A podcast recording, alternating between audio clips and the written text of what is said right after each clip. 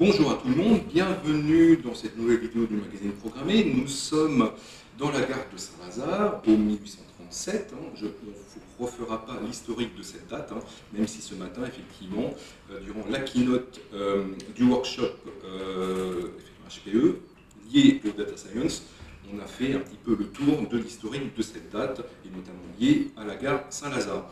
On est heureux d'accueillir Pierre et Alain de HPE. Je vous laisse vous présenter et tout de suite après, on entame la discussion. Pierre Offert, responsable d'une équipe de consultants techniques au niveau européen, Moyen-Orient et Afrique sur les sujets IA et data solutions.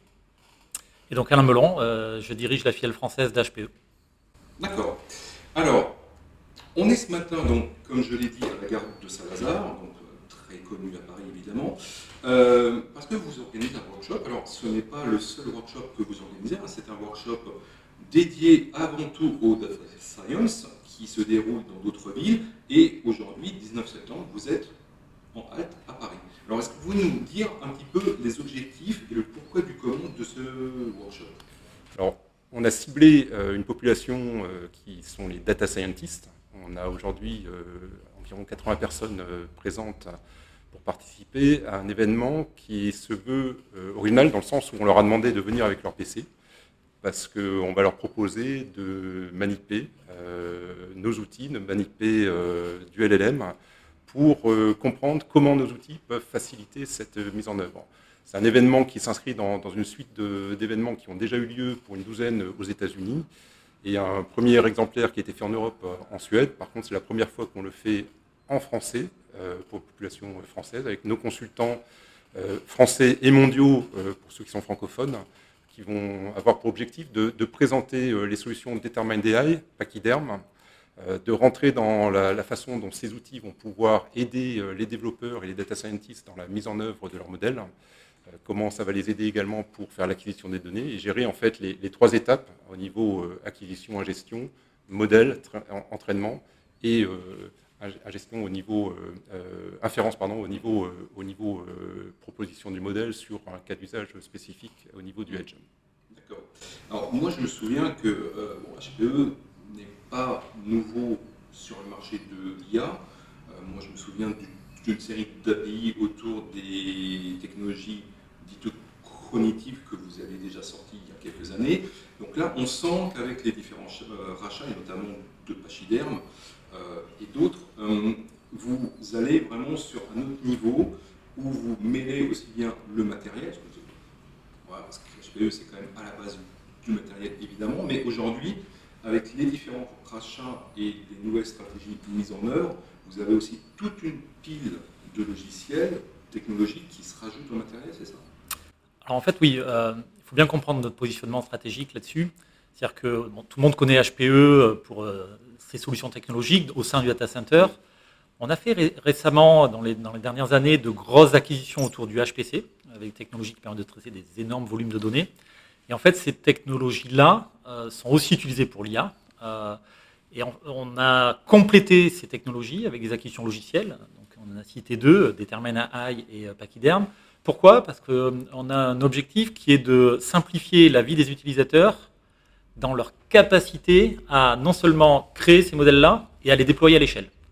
Et aujourd'hui, euh, c'est un des objets du, workshop, c'est de comprendre comment ces outils peuvent régler ces problématiques qui sont un des deux enjeux que, qu'ont les data scientists. Le deuxième étant, et ces outils le permettent aussi, euh, toutes les problématiques de réglementaire, de conformité, la fameuse IA de confiance, euh, et euh, l'Europe est en train de, réguler assez fortement tous ces sujets-là. Et donc il faut s'outiller pour être capable d'avoir la traçabilité des données, quel jeu de données a permis d'aboutir à quel résultat.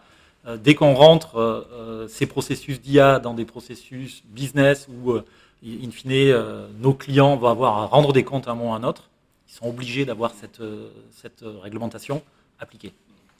Est-ce que le fait que HPE soit avant tout euh, en construction de matériel, que ce soit dans le data center, dans le stockage, dans, le serveur, est-ce que vous pensez que c'est un atout que de maîtriser cette partie vraiment du, matériel, plus maintenant la partie logicielle Est-ce que c'est un avantage de proposer vraiment toute la panoplie qu'il faut tout en ayant une ouverture, comme vous l'avez dit effectivement en keynote? Alors, effectivement, quand on dit matériel, euh, souvent on oublie de dire que le matériel, euh, certes, le composant est important, et on a vu l'exponentiel qui, s'est opéré sur euh, les performances au niveau des, GPU, des CPU. Par contre, il faut l'accompagner déjà dès le départ de logiciels pour être capable d'exploiter cet environnement-là. Donc, avant même d'aller sur des, des, middleware en fait pour accompagner euh, l'ensemble des data scientists et, des développeurs, on avait une expertise euh, sur la gestion des systèmes, des grands systèmes, et c'est ce qui nous a permis de passer à, l'exascale, à l'exaflop au niveau des, supercalculateurs, et de gérer euh, déjà un environnement de développement, notamment avec Cré qui avait développé et investi fortement sur les outils de développement pour le HPC, mais qui ont été étendus sur l'IA, et de construire une stack au-dessus de ces, couches pour gérer, le middleware. Le deuxième axe sur lequel, euh, effectivement, le fait euh, pour HPE d'avoir euh, un investissement fort initial dans, le hardware et d'avoir construit une infrastructure hybride qui nous permet de gérer l'infrastructure où qu'elle soit. C'est-à-dire qu'elle soit au niveau d'un cloud provider ou, ou on-premise.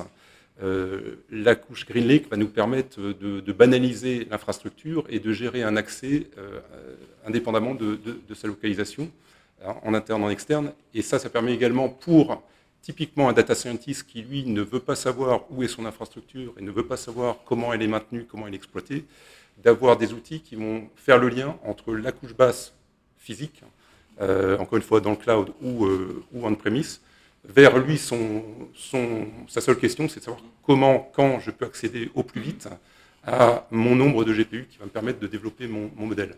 Et ça, effectivement, c'est une grande richesse pour HPE d'avoir euh, la connaissance et la compétence sur euh, tous les niveaux hardware et software qui, relient cette fonction de développement aux couches les plus basses matérielles. Alors, effectivement, aujourd'hui, quand on parle de GPT, de GPT et d'autres solutions identiques, on parle avant tout effectivement des grands modèles de données. Hein. Est-ce que pour vous, c'est une évolution, on va dire, naturelle de ce qu'on connaissait déjà avant, ce qu'on appelait le big data, comme un terme qui veut tout dire, dire à la fois On parlait de data on parlait de data lake. Euh, donc, est-ce que pour vous, c'est une évolution euh, Parce que ce n'est pas forcément une nouveauté euh, totale pour nous? Alors, le, point commun, c'est la data. Hein. effectivement, L'enjeu, c'est déjà l'accès aux données. Euh, et effectivement, nous, on investit énormément et, on, amène, de la compétence euh, à nos clients sur le data pipeline. C'est comment je construis euh, soit mon data lake, soit mon, quelque part mon repository de, données, les aidant à, formater les données pour qu'elles soient compréhensibles et interprétables par un même système, que ce soit la data structurée ou non structurée.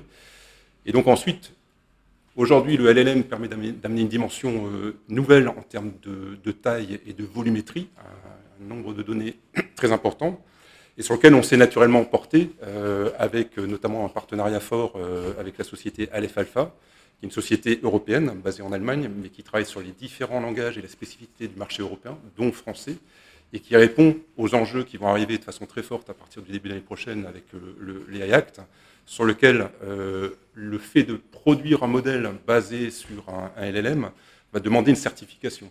Le fait d'avoir cette compétence, ce partenariat, vont nous permettre d'accompagner les clients justement pour les aider à certifier leur modèle et à les amener sur le marché au plus vite, qui va être l'enjeu dans les prochains mois et notamment sur l'année 2024. Et comment aujourd'hui euh, HPE veut se positionner comme un fournisseur, comme un aidant, euh, ou une position un petit peu hybride Parce que on voit bien que les hyperscalers, ils ont déjà des stacks qui sont plus ou moins complètes, mais on voit très très bien qu'ils y vont. D'autres constructeurs, vos concurrents directs, ils y vont aussi parce qu'ils n'ont pas le choix. Euh, donc vous, on sent que vous êtes vraiment entre les deux. Euh, donc c'est quoi? C'est voilà, on fournit ou vous aidez ou les deux Alors en fait, euh, ce positionnement sur l'IA, il est conforme au positionnement que HPE en général, qui est de donner le choix à nos clients pour garder le contrôle de leurs données, Premier point. Euh, donc, soit on le, fournit, on a fait l'annonce à Discover euh, en juin dernier dans notre événement client euh, aux US, on le fournit sous format cloud public. Donc, un client peut souscrire, c'est aux US disponible d'ici la fin de l'année, ça sera en Europe en 2024. Cette capacité avec HP GreenLake for LLM d'accéder à ce type de modèle en mode consommation, des données qui sont hébergées chez un service provider. Premier modèle qui est quelque part similaire à ce que peuvent proposer des hyperscalers avec un environnement qui est un petit peu différent. Deuxième solution, on est aidant quelque part, mais là on donne, on donne ces infrastructures-là on-premise chez nos clients dans un mode pareil de consommation avec l'expérience du cloud, mais un contrôle complet de l'infrastructure. Et je pense que le fait de laisser le choix au client, ça permet sur certains use cases de s'affranchir des contraintes que ont certains modèles où on doit euh, s'enfermer dans une pile complète. On laisse le choix. Ça fait partie de la philosophie HPE. On le fait pour l'ensemble des workloads, dont l'IA. Et donc on, a, on, fournit les deux sur, euh, sur l'IA. Donc on voit bien que par rapport effectivement au workshop de ce matin, euh, vous citez avant tout le, le, spécialiste de la donnée. Euh, mais est-ce que le développeur est aussi une cible pour vous ou c'est une cible plus secondaire?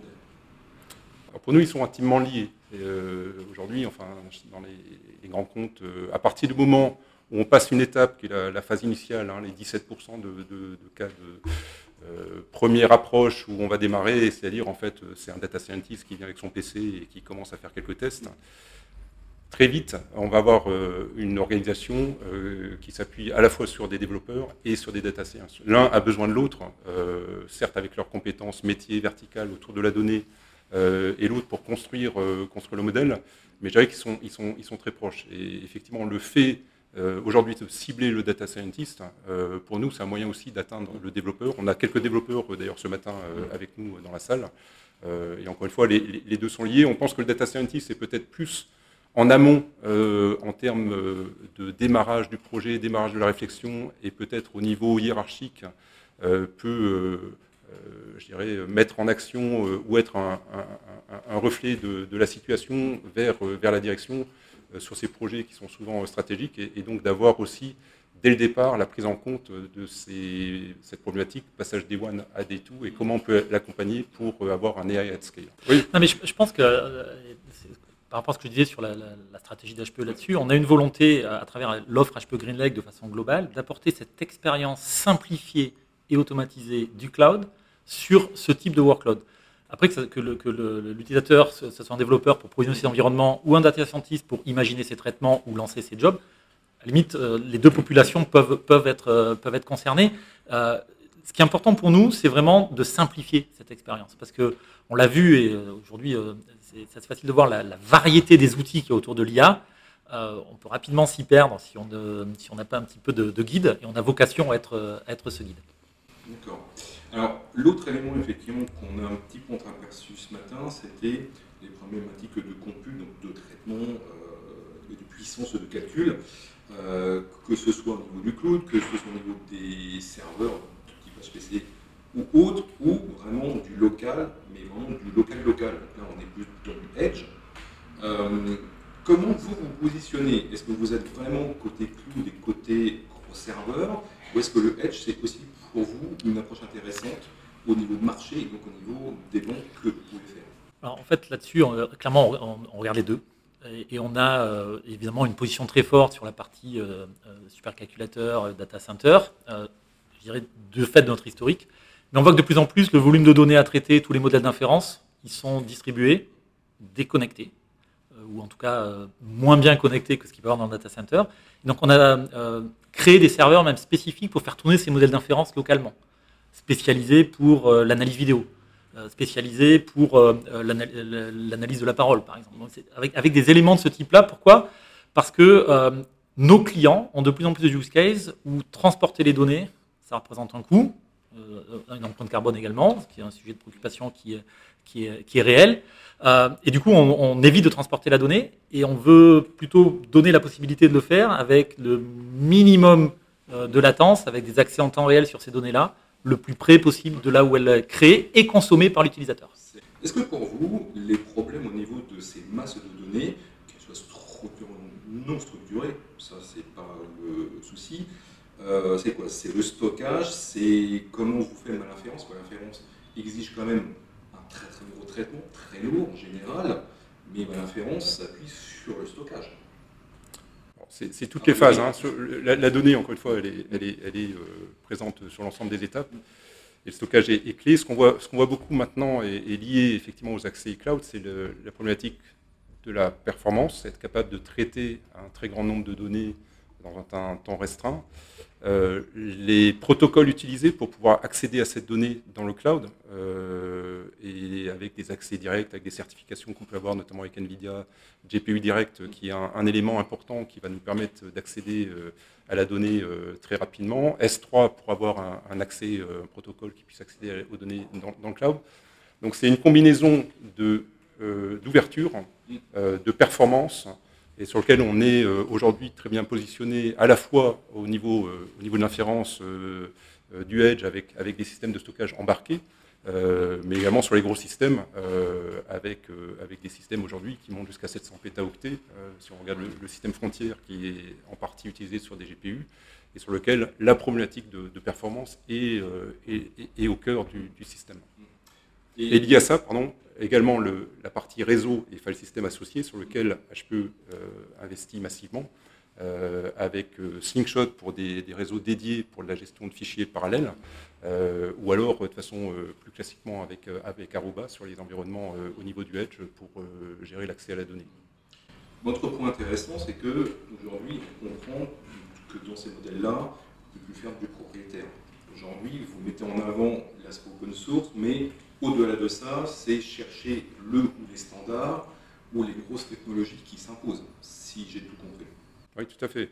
L'open source, ça nous permet d'adresser euh, un, ensemble de, développeurs sur lesquels HPE euh, n'aurait pas la force euh, de développement, de partager des standards pour s'assurer qu'on soit écouté et qu'on soit au cœur des systèmes d'information, et ensuite les solidifier, d'en avoir une version enterprise pour permettre que ces systèmes qui sont déployés au niveau d'une grande entreprise puissent être, maintenus avec un engagement en termes de, SLA, de disponibilité, un engagement en termes de versionning, euh, et sachant qu'il y a une interconnexion forte entre les différents, les différents systèmes euh, matériels logiciels et s'assurer qu'on ait cette interopérabilité entre chacun. D'accord. Et si on veut démarrer avec vos outils, ça se passe comment? Vous avez un site en ligne, euh, on s'inscrit et puis tout de suite on a les ressources Alors, on est sur des versions libres, hein, donc on peut accéder directement euh, à, nos, euh, solutions Determine AI et, et Pachyderm. On peut souvent aussi proposer un, proof of concept pour accompagner le client, parce que c'est vrai que se, retrouver bon, avec l'outil, c'est bien, mais avoir, comme ce matin déjà, une première explication hands-on pour pouvoir regarder comment, comment ça se met en œuvre, et accompagner également euh, sur la mise en œuvre euh, autour de, la solution en termes de matériel. Euh, souvent également, c'est l'étape où le client va chercher à avoir de la ressource, pouvoir tester la performance et d'avoir un, accompagnement complet donc, en termes de, services ou de, de, process avant-vente dans cette phase-là. Merci beaucoup, merci à vous. Donc si vous cherchez à en savoir plus, vous n'hésitez pas à consulter les sites officiels le HPE et se programmer où on fera aussi un compte rendu de la journée. Merci à tous les deux et à très bientôt. Merci. merci.